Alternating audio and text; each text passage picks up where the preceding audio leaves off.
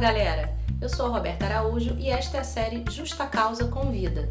Através de lives no Instagram, eu conversei com pessoas de várias áreas: atores, historiadores, escritores, juízes, sobre temas interessantes que têm ligação direta com o trabalho feito pelo Justa Causa.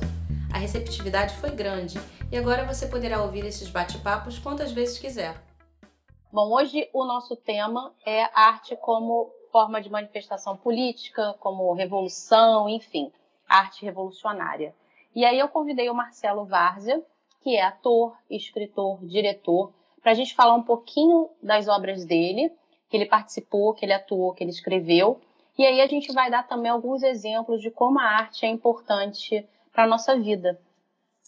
É, em primeiro lugar, eu queria dizer aqui publicamente que eu adoro esse perfil, o Justa Causa. Primeiro que você é uma advogada que fala de um jeito que a gente entende o que está falando e as causas que você defende e, e milita por elas são as causas que a arte também está junto politicamente. Vamos começar com o silêncio.doc. Foi o meu primeiro texto, que na verdade eu não escrevi para fazer no teatro, ele é uma carta de separação da mãe da minha filha, que hoje em dia é uma grande amiga, mas que era uma carta super doída e longa. E dez anos depois dessa separação, um amigo falou: Poxa, isso daria uma boa encenação. E a gente fez uma tentativa lá no Espaço dos Sátiros, na Satirianas, que é um festival de teatro que tem aqui em São Paulo, ininterrupto durante 72 horas, para testar e as pessoas se comoveram muito. Mas, mesmo assim, eu continuava achando que era uma coisa muito pessoal, não que fosse uma vergonha expor. Apesar de que expor também é político.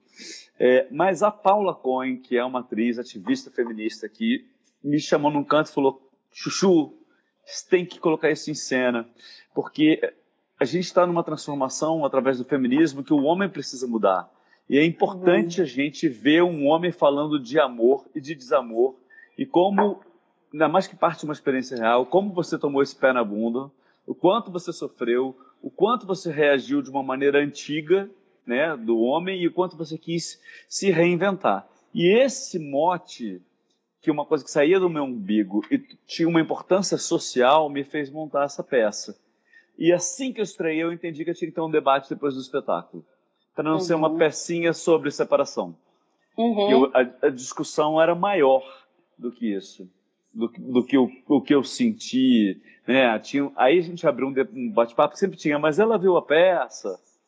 E a discussão era outra. Então eu comecei a chamar Sim. filósofos, psicólogos, psiquiatras, é, artistas, veio o Carnal, veio a Zélia, veio um monte de gente bacana para falar sobre isso.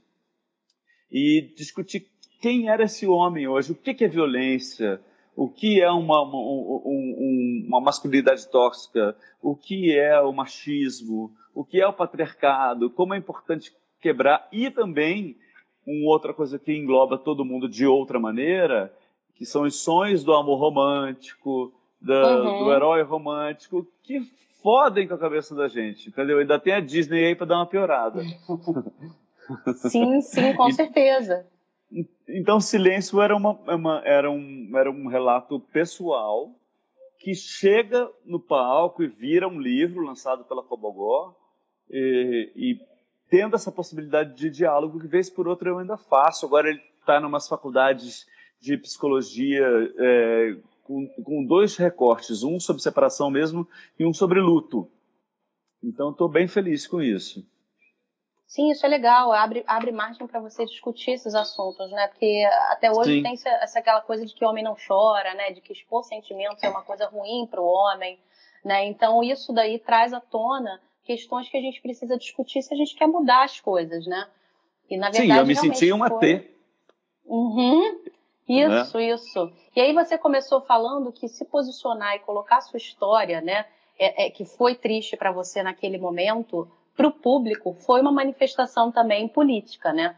E aí eu começo a, a, nosso debate aqui com a seguinte indagação, que eu discuti já muito com o professor, e eu queria saber a sua opinião.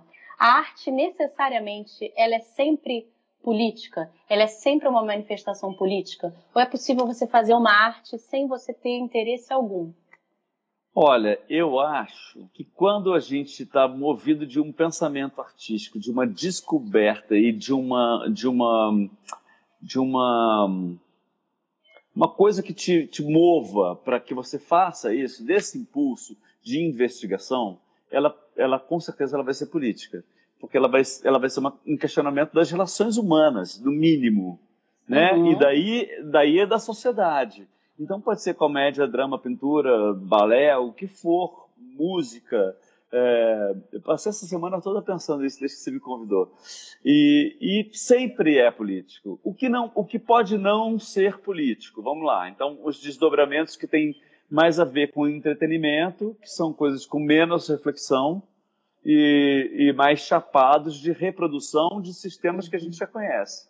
Mas, uhum. mesmo assim, dentro de um sai de baixo da vida, existia uma crítica social dessa sociedade que tinha despencado e que não conseguia se segurar. Então, eu não consigo entender é, arte sem política. Não partidária, mas do cidadão. Uhum. Quem é essa pessoa? Se eu.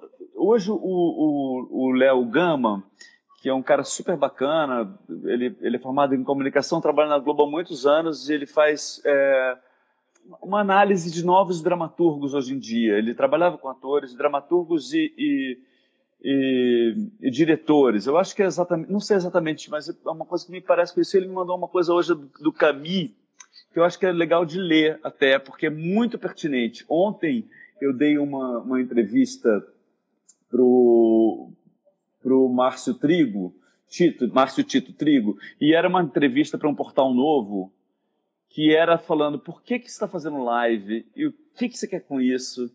E eu falei, não tenho a menor ideia eu não sei, mas o meu impulso como artista é ser. E uhum. ser artista me leva o tempo inteiro a criar e tentar, e tentar me comunicar, e tentar chegar com o outro. E aí hoje o Léo me mandou um texto que se der aqui depois eu vejo, que, é, que leio, que é um, uma, uma reflexão do Camus exatamente sobre isso, sobre a natureza desse impulso de investigação e que uhum. não cabe o julgamento uhum. de quem vê, você pode gostar ou não gostar, consumir ou não consumir, mas não cabe. É um impulso.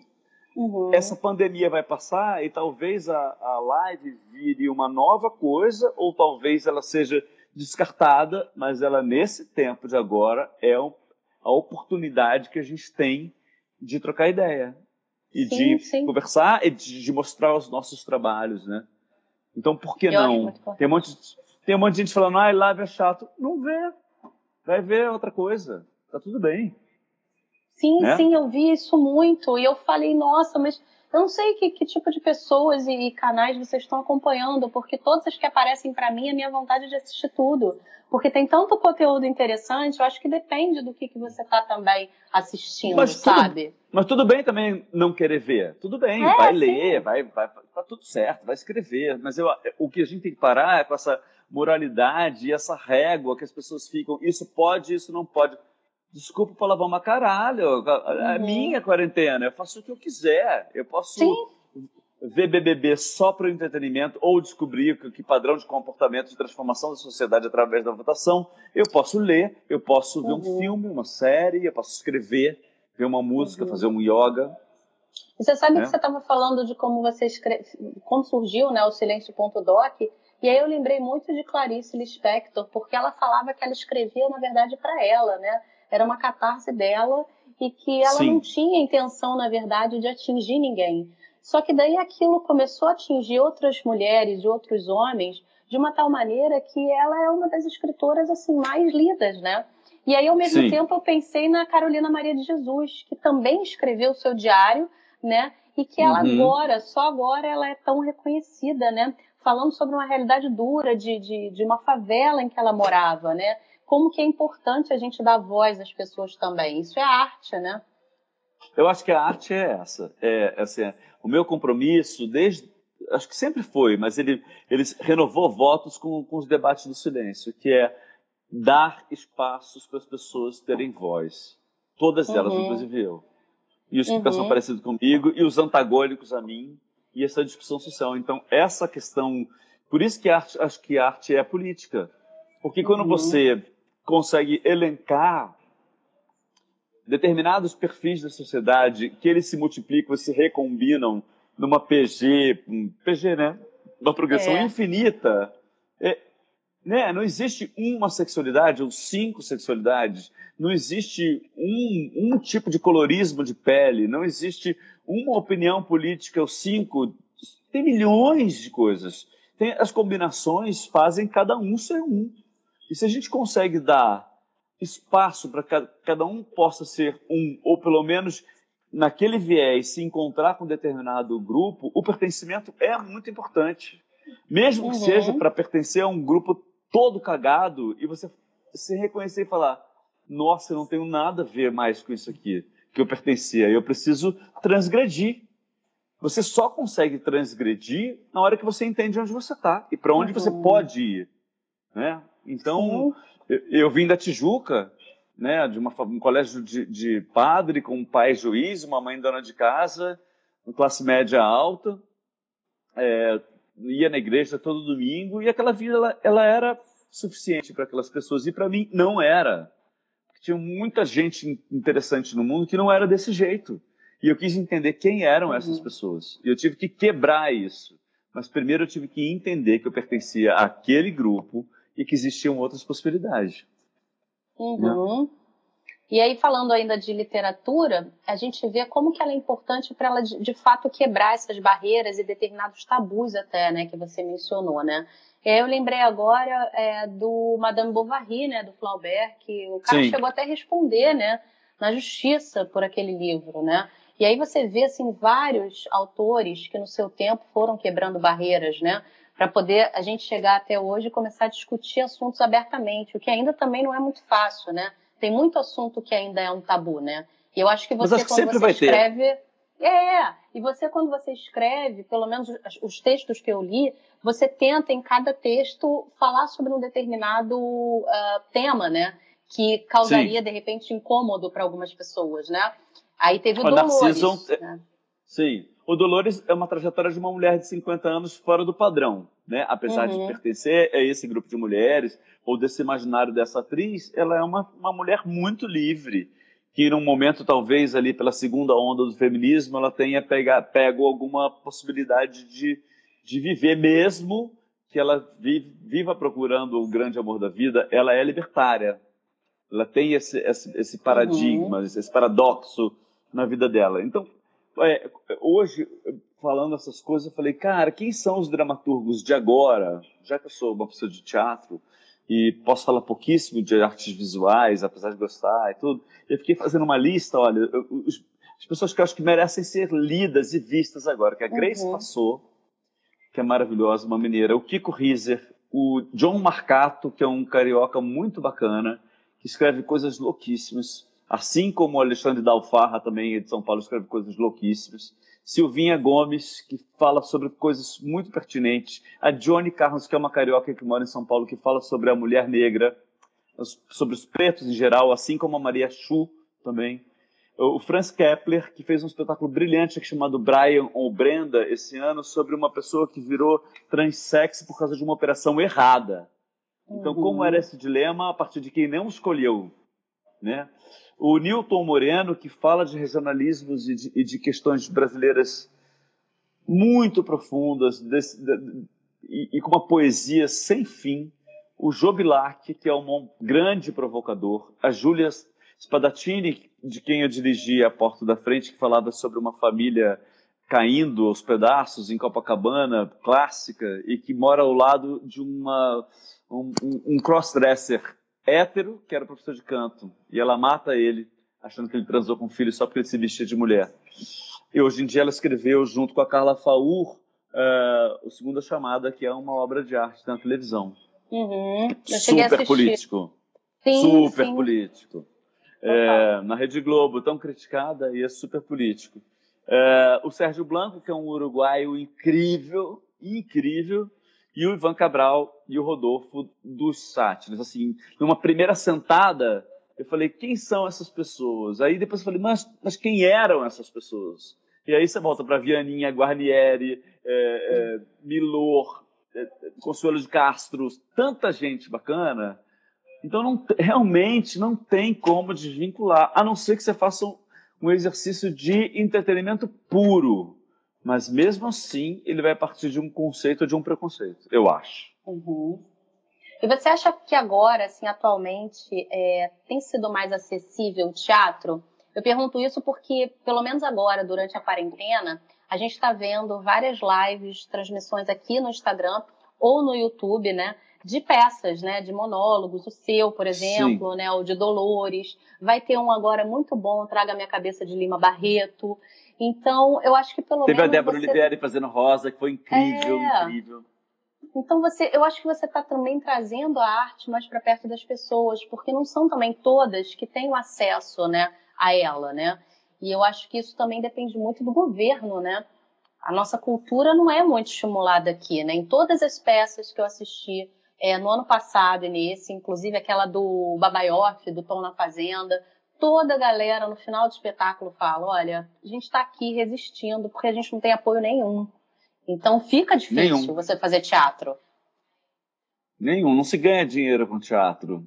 Né? Então, assim, se essa é a nossa profissão, a gente tem que viver de quê? De dar aula, de fazer locução, que é entrar no mercado publicitário, talvez fazer publicidade.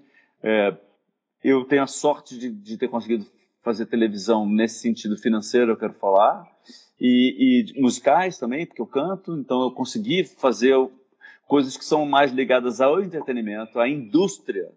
E essas coisas elas pagam as minhas contas, né? E quando essas coisas não têm, eu tenho que dar aula, eu, eu, eu tenho que, que fazer treinamento com um executivo multinacional pra, de comunicação, usando técnicas de teatro e de psicologia para chegar nessa pessoa, sem uhum. querer usar a palavra coaching. É, é, realmente, a gente mora num país que as pessoas têm fome então, uhum. a cultura realmente ela tem que existir, porque ela é a transformação, e assim como a educação. Essa é a porta de saída, mas as pessoas continuam entendendo que o capital é o que vai gerar capital. Então, os Sim. investimentos são todos na área econômica, e a gente acabou de ver um, um país totalmente polarizado, porque as pessoas perderam privilégios e algumas, várias da classe C ascenderam, e isso incomodou de um jeito que aconteceu tudo isso que aconteceu. Esse golpe horroroso, uhum. essa ascensão desse doente psicopata no poder e as pessoas continuam achando que isso é uma saída. Então, assim, eu esses dias postei, eu falei, o que que na sua, na sua vida foi tão ruim no governo do PT? Na sua vida. Porque na minha uhum. vida foi ótimo eu ganhei dinheiro, eu trabalhei, eu teve incentivo, eu vi, eu vi a, a, moça trabalhar na minha casa comprando um monte de coisas e podendo viajar de avião e podendo é, fazer, se planejar sem inflação. Eu vi tanta gente conseguindo chegar na faculdade. Então, em mim, e não só no meu umbigo, mas ao redor de mim, as pessoas tiveram acesso. Aí falam, ah, mas teve roubo. Pode ser, não tem nada provado talvez na, ou muita coisa não foi aprovada. Sim, mas sempre teve essa na, na uhum. história da humanidade a corrupção está aí, inclusive nos, nos, países de maior poder econômico. Então tem coisas para consertar, tem, mas o, pegar o, uma coisa para Cristo e, e, e, demonizar a ponto da gente, da gente não cruz criado, mas de alguém eleger um novo Salvador não existe. Eu não posso pegar uma. Por exemplo, a minha avó era muito divertida, mas ela não é atriz, ela não é especialista nesse ramo. Ela não pode uhum. ir para o palco fazer uma coisa. Então não adianta você colocar uma pessoa que você quer que te represente e ela não está preparada para esse lugar. Esse lugar uhum. não é uhum. dela. Uhum. Entendeu? Independ... Ainda por cima, esse imbecil tem opiniões louquíssimas, mas ele não é Sim. preparado para liderar e governar. Né? Sim, total. Então, assim, eu voltei nesse assunto, você falou que a gente não tem apoio. É, você falou do Tom na Fazenda. Eu vi Tom na Fazenda quatro vezes. Sou amigo do Babaioff, do Gustavo, da Kelsey, conheço o Rodrigo. E, mas não por isso, porque eu achei importante, pertinente, importante falar disso, falar de homofobia. E aí ele pega um texto canadense, onde o primeiro-ministro canadense fala as coisas mais lindas e pede desculpa à população por tantos anos de homofobia e faz aqui, e é um sucesso absoluto, e não tem uma empresa que tenha Sim. interesse em levar isso, que foi inclusive para o Canadá. Então, assim, Sim. não tinha nada de errado naquele espetáculo. Muito Você sabe que o que aconteceu também com o da Rosane Goffman, né? O, o monólogo dela, dela, né? Eu sempre soube, que também trata também desse, dessa temática LGBTQIA+, e não tem patrocínio, né? E ela Mas, bateu exemplo, nessa tecla também, né? Mas a Débora Oliveira ganhou o Shell, ou foi indicada, não lembro, com Rosa, que é falando da comunidade judaica, e também não teve menor apoio da comunidade judaica. Assim como ninguém tem. Então, assim, eu, eu, eu fiz silêncio também consegui com uma vaquinha, né? Um financiamento uhum. coletivo. Dolores também eu não consegui nem chegar no valor, mas a gente montou de qualquer jeito e fez. Isso, com o tempo, vai calejando a gente. Eu vou formando pessoas que acompanham o meu trabalho e acho que eu abro espaços para que nos editais públicos talvez eu tenha um material suficiente de produção que alguma hora isso me reverta em alguma possibilidade de, de de, de um patrocínio público, né, de um edital. Mas aí as pessoas falam, ah, mamar na teta, nas tetas do governo. Uhum. Tem um edital público agora em São Paulo que custa, é, você recebe 240 mil, que é o Zé Renato, que é o maior edital, e você tem que dar todos os descontos claros de impostos e nota e tudo. É, tu, você tem que verificar tudo, é um inferno fazer isso, é, é muito trabalhoso e 240 mil para uma temporada de três meses, coloca aí. Quantos atores são em cena? Quantos profissionais trabalham? Uns, uns, é impossível. É impossível. Mesmo uhum. com essa ajuda. E que ela continue. Mas a gente faz coisas sem dinheiro nenhum. Então, eu, o ano que eu, que eu desisti de fazer TV e musical para me concentrar na minha, na minha produção pessoal, eu não ganhei dinheiro nenhum como ator. Eu ganhei dinheiro como professor de, do mundo empresarial. Eu ganhei dinheiro fazendo locução, que graças a Deus eu faço bastante, mas como ator no teatro, eu não perdi dinheiro com silêncio e, e no Dolores, mesmo fazendo duas temporadas e ela tendo sido indicada a prêmios e tudo, a gente perdeu dinheiro ou investiu no nosso trabalho autoral. Uhum. Mas como é que vive? Entendeu? Eu, eu, eu sou um, um ator privilegiado. Eu não sou famoso, mas eu sou bastante conhecido. Tenho um trabalho relevante. E eu, e eu tenho 53 anos e eu ralo pra caramba. A gente já falou um pouquinho de literatura, tá passando pelo teatro, né? Já citou alguns, algumas peças. E aí você começou a falar do cinema aí. É, vamos falar sobre alguns filmes assim brasileiros, né, nacionais ou não, que para você tenham sido importantes e revolucionários? Bye Bye Brasil, do, Memórias do Cárcere, é, uh, Fio da Navalha. Uh, eu tenho uma questão com Glauber, preciso assumir. Eu entendo a importância dele, eu vejo, entendo, acredito. Eu sei que tem várias pessoas no mundo inteiro uh, que olham para ele, né? Inclusive o diretor do Parasita falou que se inspira bastante, mas eu não, hum, não consigo embarcar ali. É, o Padre é Moça. Você sabe que até um pouco da pornô chanchada também, apesar de ser justamente um caminho de alienação, ele uhum. era um tapa na cara dessa única possibilidade de se fazer aquilo. Então eu entendo essa sacanagem ali, como também consigo entender o, o Oscarito Grande Otelo e, esse, uhum. e essa essa não acho que é o primo pobre, acho que é uma sacanagem, acho que é uma paródia da, da, da de Hollywood, da, uhum. da Atlântida, assim. Né? E o que, então, que, você achou de Bacurau? Você assistiu? Curtiu? Você sabe que eu não vi Bacurau? Vou te falar. Ah, não eu, tô acreditando. Não, eu não vi, porque eu enfim, eu estava trabalhando muito na época e aí eu não tinha tempo. Eu queria ir ao cinema, minha mulher não, não podia, ela podia, eu não podia. E eu fiquei segurando. Nossa, entrou uma pessoa aqui que eu amo, Cris Rose, uma figurinista sensacional. Não, uma tem preta... uma galera aqui dando oi aqui para você. Uma Olha, preta Deise, Bruno porreta. Cavalcante. E Bruno Cavalcante, o Márcio. crítico de teatro e dramaturgo.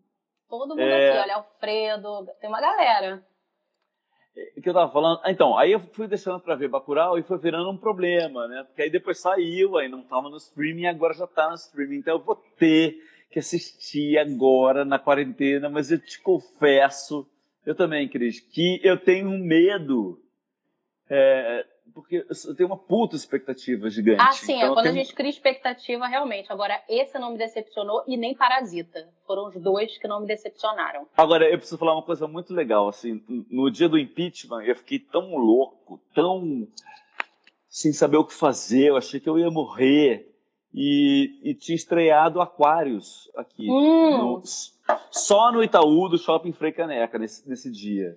E eu fui numa sessão à tarde, foi, foi a minha manifestação política. Fui assistir, acho que tinham três pessoas no cinema e eu tomei uma porrada com aquele filme. Uhum. Esse filme eu acho que eu veria mil vezes. É maravilhoso, é muito, muito bom. É, muito maravilhoso. Sônia Braga, né? Ela é, ela é, é maravilhoso porque ele conduz a gente justamente o que, que é resistir, o que, que é persistir quem é você? Até onde vai a sua convicção? Quando é que você uhum. tem que ceder? Quando é que você não. Assim, é, você passa. É, não é maniqueísta em nada, assim. Tem gente que fala super maniqueísta. Não é. É. Porque, porra, eu te confesso que por umas três vezes eu falei, porra, sai logo desse apartamento, caralho. Uhum. Muito bacana. Teve, vamos, vamos continuar assim respondendo é as perguntas. Espera aí. Ó, tem uma aqui que eu achei muito legal é, sobre é, prêmios, premiações importantes aqui no Brasil. É, aqui tá, tá, a menina me mandou assim, olha, a gente conhece muitas premiações de fora, por exemplo, Oscar, BAFTA, etc. Quais são as premiações que são legais aqui e que reconhecem os atores? Ai, várias. Tem várias. É, tem as de cinema, Festival de Brasília, Gramado, tem é, no Rio tem a Gran Rio, Prêmio Shell, a PTESP, a PCA, é, a PTR, tem várias. Mas prêmio é muito é legal, assim, é uma festa, isso foi bacana, que reúne um pouco do que foi um consenso ali, mas eu acho que não endossa exatamente nada. É, na verdade é como os outros também, é o Oscar, né? Dizer, então, então vamos ser mais específico. Eu produzi Dolores. A Lara, meu texto, minha direção, a Lara Córdoba fazia, o solo. Ela, ela foi indicada ao APCA e, e ao Aplauso Brasil, que é um outro prêmio aqui de São Paulo bem bacana.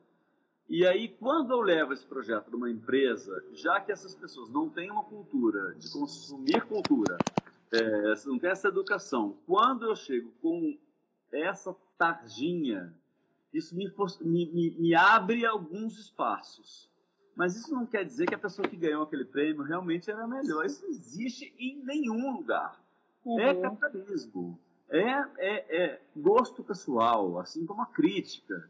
Né? Eu, eu, eu tenho quatro textos novos. Né? Então eu mandei para algumas pessoas que eu adoro esses textos, que eu, eu botei identidade artística com essas pessoas. Umas falam, adoro o texto tal, detesto o texto tal. Mentira, detesto não detesto, mas vamos dizer que tem. Outro falou o contrário. Então, não dá para acreditar em nada disso. Não dá pra, uhum. eu acho que uma coisa importante para o artista que é não dá para acreditar no elogio, não dá para acreditar na crítica. Eu acho que a gente tem que ponderar. Se a gente se pesquisa o tempo inteiro, se a gente se investiga, se a gente quer ir mais longe, dentro da limitação que a gente mesmo sabe que a gente tem, né? especialmente no teatro, a cada sessão, ou na TV, ou no cinema, a cada cena que você tem que vencer, não dá para acreditar em prêmio. É uma delícia. Uhum. Eu diretor ano passado, tá aqui, ó. Ó, lindo, adorei ganhar pelo Michel III. Uma peça super política que falava sobre, era um, é, fazia um, um traçado com o Ricardo III com o Michel Temer, um trono roubado super legal, mas eu não posso acreditar de que eu era o melhor daquela temporada. Não era mesmo. Concorrendo com o João Falcão, com um monte de gente que é super foda. Eu acho que era oportuno naquele momento e eu fiquei feliz de ganhar e isso me sinaliza de que eu estou tocando algumas pessoas. Mas isso não é uma, uma medalha exatamente. Né? Uhum. Sim, sim, com certeza. E aí, falando, continuando nosso papo, que é sobre arte como revolução, sobre manifestação política, enfim, é, você acredita que, por exemplo, as novelas têm mudado assim um pouco o conteúdo? Porque eu, eu pergunto por isso. Você participou da Malhação Viva a Diferença, não foi? Não, não, era a minha era intensa como a vida. Porque assim, já é diferente daquela lá de trás e já é diferente da Viva a Diferença. E aí a gente tinha Amor de Mãe, trazendo questões muito importantes. E aí, se você volta e compara com as novelas, por exemplo, de Manuel Carlos, você vê que tem muita diferença, que evoluiu bastante, eu digo no debate. Graças a Deus não é mais o Leblon. Eu estou vendo aqui, me perdoe, Chica Cioli está assistindo aqui, mas estou vendo a Fina Estampa agora e fico chocado. O que, que é isso? Entendeu? Onde a gente estava? Falando sobre o quê? Quem são essas pessoas? Né?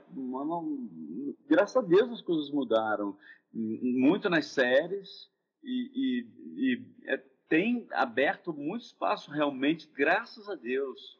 Estou feliz com essa mudança. Não tenho feito, não, não, não participei desse, desse momento, né, dessa retomada agora nos últimos tempos, infelizmente, mas muito feliz de que as coisas estão é, pensando mais politicamente, né? Sempre teve uma imagem da Globo, a gente que é mais esquerda, de brigar e de bater nesse lugar, e, e, e socialmente ela tem feito um trabalho bem bacana, bem bacana. Uhum. A Lívia, é, mas ou era isso ou era a crise das é. emissoras? A briga tá grande, a mudança precisa acontecer. O que é a segunda chamada? É um tratado, um tratado social e político, muito legal. Sim, sim, com certeza. Não sei se você viu aqui a da, aqui a da Camila. Olha, Malhação Viva a Diferença trouxe temas super relevantes. Nunca imaginei ver a, a Malhação na pegada que a Viva a Diferença foi nos horários de 5 e meia. Eu também não, Camila. E não é à toa que voltou, sabe? Eu acho que eles também estão peitando. Porque se a gente pensa que a gente elegeu o Bolsonaro e que as pessoas estão fazendo carreata na rua, como é que tem audiência no Viva a Diferença. Então eu acho que tem uma condução do, do, do, do departamento artístico que realmente está se posicionando. Uhum. Sim. Olha, gente, meus amigos esquerdistas, comunistas, raiz, as coisas poderiam melhorar? Poderiam, mas as coisas estão melhorando. E a gente uhum. não pode ver, deixar de ver que tem, tem grãos nessa mudança. Sim, com certeza. Vamos para mais uma pergunta aqui do caderno que eu anotei, das pessoas que mandaram antes? Vamos lá. É, ah, essa daqui eu acho muito legal. É, por que, que você acha que tem uma diferença do consumo da cultura em São Paulo e no Rio de Janeiro? Acesso. Eu acho que a questão é acesso. Primeiro, assim, é, tem um texto muito legal que eu, eu acho que é do Eugênio Barba, que fala a paisagem muda o personagem. Então, São Paulo é uma cidade inóspita e a gente tem que procurar pessoas, porque a cidade não oferece por si só um lazer. Então, o contato é, acaba sendo necessário. São Paulo é uma cidade que tem mais de 70 peças em cartaz no horário nobre, vários alternativos, que tem um SESC muito mais forte do que o Rio de Janeiro e no resto do Brasil, que produz arte. O SESI, por incrível que pareça, também abre um espaço muito grande para isso. E a iniciativa privada também é a mais forte aqui. Então, quem consegue as benesses que chegam nesse, nesse lugar de conseguir patrocínio, que eu nunca consegui, é, tem mais oportunidade. Tem um, um transporte público melhor, tem uma malha de metrô melhor, mais acessível. Então, eu acho que a questão é acesso é mais fácil você estar em São Paulo, você tem menos violência, você tem mais acesso de transporte, é mais barato e tem é, iniciativas que apoiam essa cultura. E existe uma questão em São Paulo que é programa, ir à exposição, ir a parque, ir no, na Praça Roosevelt ver o teatro alternativo underground, é, faz parte da cultura da cidade. Frequentar Sim. e isso é um, é uma coisa que a, a sociedade paulistana conversa. São Paulo é muito engraçado, né? Porque a gente tem um São Paulo, esse São Paulo que a gente está falando, idealizado, né? Primo, primo, primo de Nova York, né? Nesse sentido off, assim, dessa efervescência. Mas a gente também é o São Paulo do Baú da Felicidade e da época Margo e do Chiquinho Scarpa. Então, é, São Paulo é muito grande. Então, eu dividi aqui, ó, de um jeito bem porco, por três, bem preconceituoso uhum. a minha divisão, né? Mas ela, ela, ela, existe dessa maneira. Esse terço que se interessa por isso já lota tudo. Então aqui uhum. em São uhum. Paulo as pessoas têm bons produtos. No Rio, as pessoas vão ver pessoas famosas, em geral. Está mudando. Uhum. Em geral. Musical, que é bem do, comer, do comercialzão, comercialzão, comercialzão, com patrocínios, né? e as pessoas têm acesso, as pessoas sabem que tem, e as pessoas vão, porque tem uma empresa bancando. Então eu acho que tem lugar para tudo. A gente ainda não chegou lá. Uhum. Olha, tem que perguntar uma coisa aqui, a Camille, vai. Ela está, na verdade, falando sobre BH, né? E que as peças não chegam lá. Cara, Camille, não chegam também aqui no Rio, várias. A do Marcelo, por exemplo, não chegou aqui. Eu tive a oportunidade de ver quando ele fez aqui, na live. Mas já foi para BH. Fiz Você um foi para BH? No, no, tênis clube, que infelizmente foi o final de semana da, da greve dos caminhoneiros. E tive. É, eram três sessões, aquele teatro gigante com 60 pagantes. Aí as pessoas da cidade que viram a peça, ficaram no debate e amaram, voltaram até no dia seguinte, falaram que a imprensa local não deu espaço porque eu não sou um ator famosão. Saiu alguma coisa porque eu sou famosinho, não sou famosão. Uhum. Então é, é uma engrenagem muito louca que a gente vive. A Janice falou uma coisa aqui, olha só isso. É, em Recife tem vários teatros sem peças, sem nenhum apoio financeiro. A cultura popular aqui é feita realmente por quem resiste. Sim. E agora Uau. como é que a gente vai com a pandemia? Né? Porque a gente tá, os, os artistas estão todos desempregados sem dinheiro. E os teatros? Como é que mantém esses funcionários dos teatros, as bilheteiras, os faxineiros, os operadores, os eletricistas? Como é que a gente vai continuar depois disso? Uhum, sim. Porque parece que não se questiona nada, né? A vida após a pandemia, né, gente? Exatamente. Aqui, olha, o Lucas, é, como morador do Rio, principalmente de Madureira, na Zona Norte, é super claro que 90% das peças teatrais são na Zona Sul. E isso faz as pessoas daqui não se interessarem por teatro. Uhum. É. Mas elas não se interessam ou elas não têm acesso, você acha? É, eu, eu acho também que é muito acesso, né? Teve, tinha uma peça é, que está em cartaz há muito tempo aqui sobre Luz Gama eu sempre divulguei aqui, maravilhosa, com Del Garcês, e ele roda o Rio de Janeiro todo. E eu fiz um sorteio aqui, né? E aí a menina que ganhou era lá da Baixada. Ela falou, cara, muito obrigada, cara, porque eu não tinha, não tinha acesso para ir para lá, para assistir. Né? Então acho que você tem as duas coisas, né? O acesso, a galera não sabe, sabe? Muita gente eu vou perguntava. Falar duas coisas. Em primeiro lugar, a gente é cafona. Todos nós somos cafonas. Eu sou tijucano, e eu não assistia as peças do Sesc Tijuca, eu ia para a Zona Sul. E o Sesc Tijuca tem peças ótimas. Sim. Então, tem uma cafonice que é a laranja do vizinho. Sempre. Isso mata a gente. Em todas as escolhas que a gente faz. E segundo, por exemplo, eu ajudo, eu sou voluntário de uma ONG de dentistas que atende adolescentes perto da, da entrada no mercado de trabalho e mulheres que sofrem é, violência doméstica. Uhum. E reconstitui o sorriso. E às vezes a gente consegue é, arrumar um dentista que faria esse tratamento gratuito e as pessoas não têm dinheiro para andar de ônibus. Sim.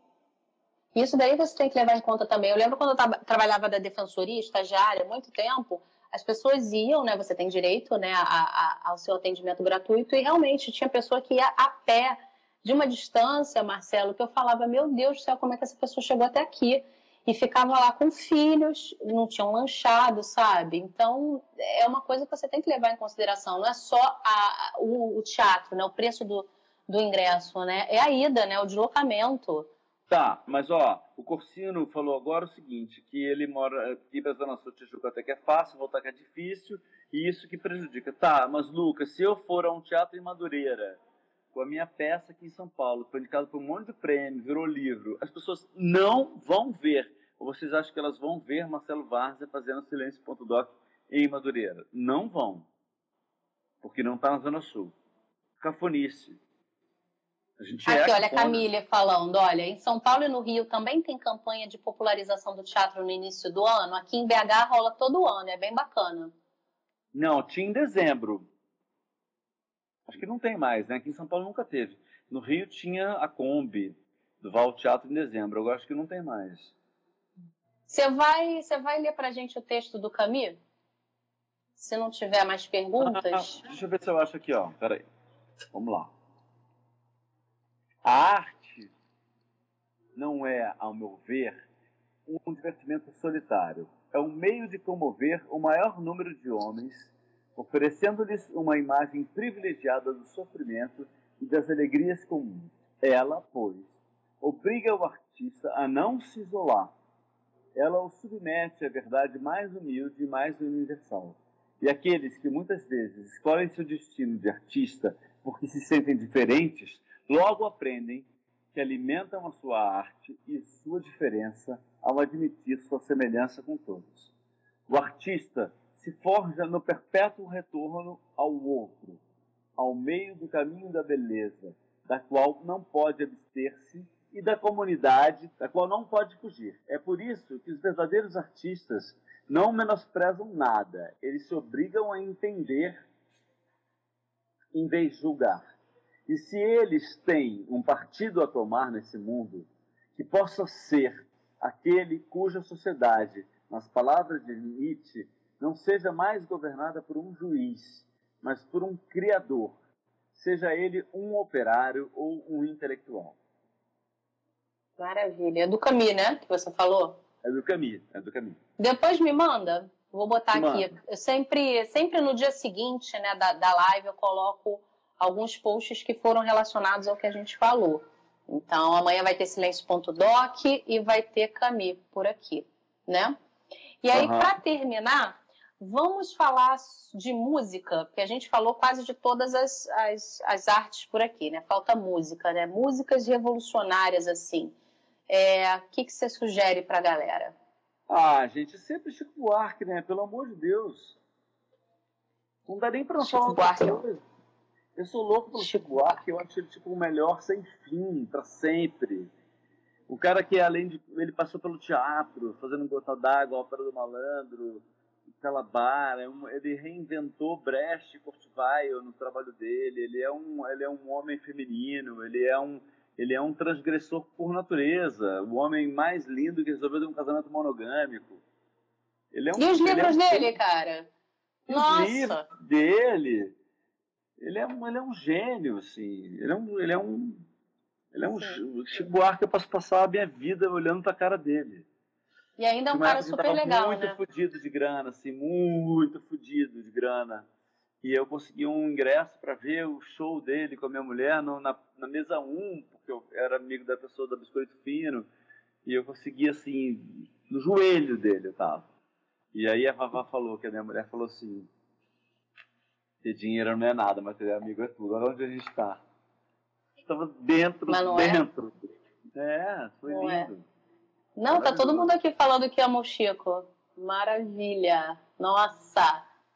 E aí, bom, vou citar alguns aqui, cara. Racionais, que aliás o, o a música do, dos caras foi transcrita para um livro, né, Sobrevivendo no Inferno, e é leitura obrigatória para vestibular agora. Então, Nina Simone também, a mulher foi, foi incrível. Tem muita gente boa, cara, muita gente. Aqui no Brasil, então, cara, é, o Daniel aqui falando de Belchior. Belchior também é incrível, cara. Amar e mudar as coisas. É isso aí. Emicida. Incrível. É, o criolo. Emicida, Criolo. Cara, é muita gente boa. A Bia aqui, olha, Chico Science também maravilhosa. Fela Kuti, olha, tem, tem gente de, muito, de, de, de muitos lugares. Adoro Aqui, ó, todo mundo falando da, da, da, Nina Simone, olha. Cara, ela, ela foi uma mulher incrível. Ela é, ela é incrível, não tem que falar. E aqui no Brasil eu tenho que citar de novo a Afrojazz, porque a galera é incrível. Sempre que dá eu falo aqui deles, porque eles fazem um som muito bom. É, Elza. Elza Soares. Pô, olha só quantos nomes a gente está falando em pouco tempo aqui. Gonzaguinha. Lineker, maravilha, Evelyn, muito bom. Então, vocês. O, o, o, ator era crossdresser, ele cantava Lineker. Jorge Benjor, maravilha, maravilha. Mas é isso, cara. Vamos encerrar aqui, senão a gente vai falar até amanhã a live. Bom, a gente vai encerrar agora, mas assim, eu quero agradecer muito, Marcelo. Foi tão Quem bom esse bate-papo. Quem mandou matar a Marielle por quê? Não é? A gente ainda vai continuar esse papo outros dias, tá? Eu já te convido. Vamos conversando nessa quarentena para não enlouquecer. E assim, eu tô muito feliz que tá todo mundo sempre entrando aqui. E assim, a galera do Marcelo, olha, vem para cá também para conversar com a gente. E aí a Me gente segue vai aí, se ó, falando. arroba Marcelo Várzea. Isso, arroba Marcelo Vaz. Eu vou deixar todas as informações aqui, tá? Entre hoje e amanhã, sobre o nosso bate-papo de hoje. A live vai estar disponível. Sigam o Marcelo. Compre sabe? livro, E silêncio.doc. Zambinhas também, que é a marca que eu sempre valorizo por aqui. Beleza? Um beijo, gente. Tamo junto sempre. Muito obrigada a todo mundo. Lucas, Patrícia, Bia, Alexandre, Vica, Bela. Olha, todo mundo que estava aqui. Beth Dias, Camille, Lucas. Sandra. Um beijão. Beijo. Adorei. Até a próxima. É.